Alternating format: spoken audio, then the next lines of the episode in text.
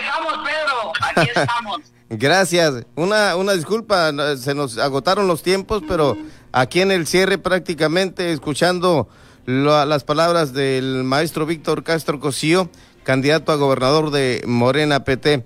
¿Cómo cierra, maestro, este ejercicio tan importante de llegar al ciudadano con sus propuestas?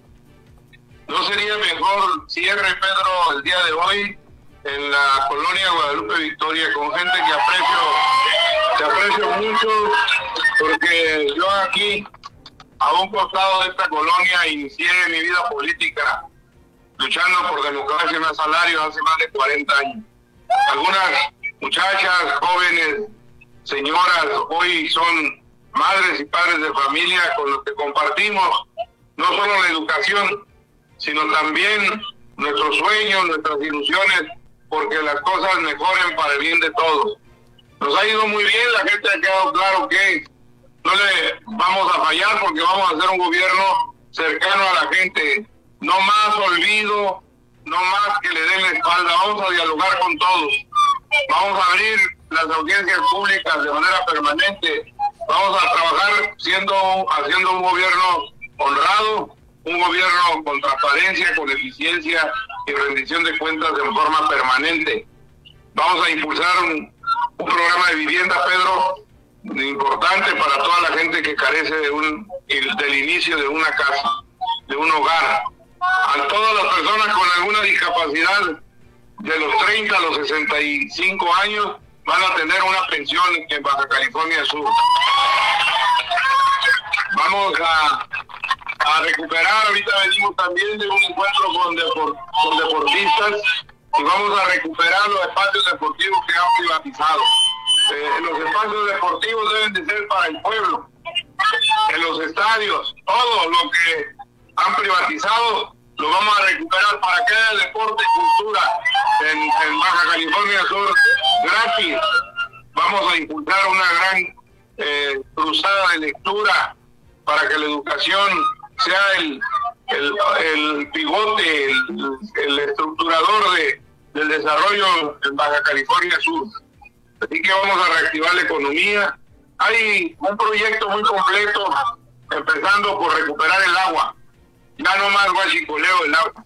Así que el agua es para el pueblo, el agua es para el pueblo. Así que vamos a trabajar duro para el plan hidráulico, Pedro.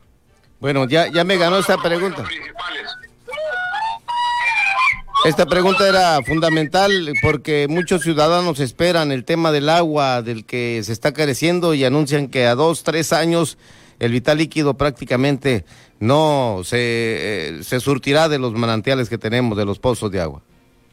Y menos cuando algunos políticos que quieren representar a la comunidad usan para dárselo a los caballos que tienen en los ranchos.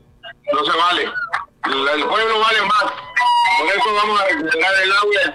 Ya por lo pronto, el responsable de la Conagua ya se va, fue el primero, ya se va. Ya, óiganme bien, el responsable de la Conagua, por omisión, por haber permitido el saqueo del agua, es el primero que empieza a ir. Y el segundo va a ser el que esté en el valle. luego vamos con los otros guachicoleros fuera ya estuvo bien que nos sigan robando. Por eso, Pedro, es muy importante que el auditorio sepa que estamos dispuestos a defender lo que es del pueblo. Y vamos a hacer un gobierno del pueblo para el pueblo. Eso ha sido nuestro. Con el pueblo todo. Sin el pueblo nada. Esa, esa es la voz del pueblo. Así estamos, Pedro, cerrando. Cerrando. Aquí está Milena, Mercedes y la MAPI los cuatro, cuatro de cuatro estamos cerrando la última actividad de esta jornada electoral, porque el próximo domingo invitamos a toda la gente para que el domingo tempranito vaya a votar por el cambio, por la transformación. No le demos ni un voto más a los guachicoleros, a los que han saqueado el erario público haciendo negocios privados, a negocios con, que solo han beneficiado a unas cuantas familias. Ahí estamos, mi Pedro. Gracias, maestro. Nada más preguntarle, en el tema del desarrollo social, económico y de infraestructura que necesitan lugares y colonias como donde está ahí en la Guadalupe Victoria. Habrá un esfuerzo para ello.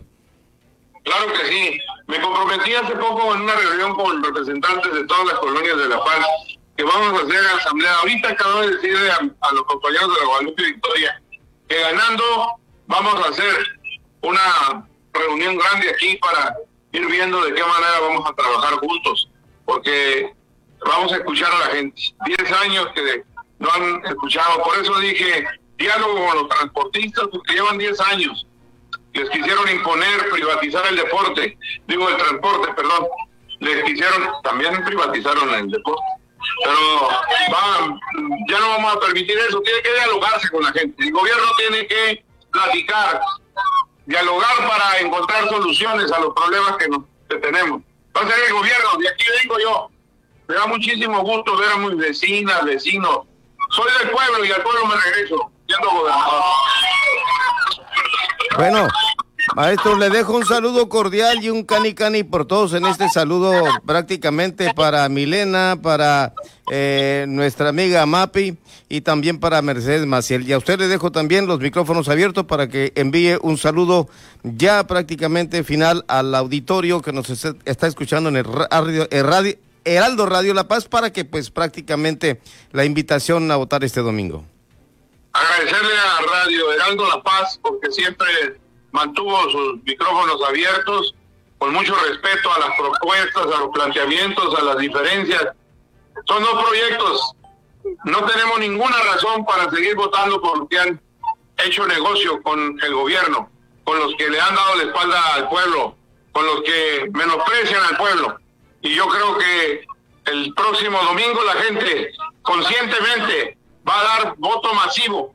Los cuatro de cuatro por Morena. Les abrazo a todos los radioescuchas. Vamos juntos por la victoria el próximo domingo. Un abrazote a todo el pueblo de Baja California Sur que nos está escuchando.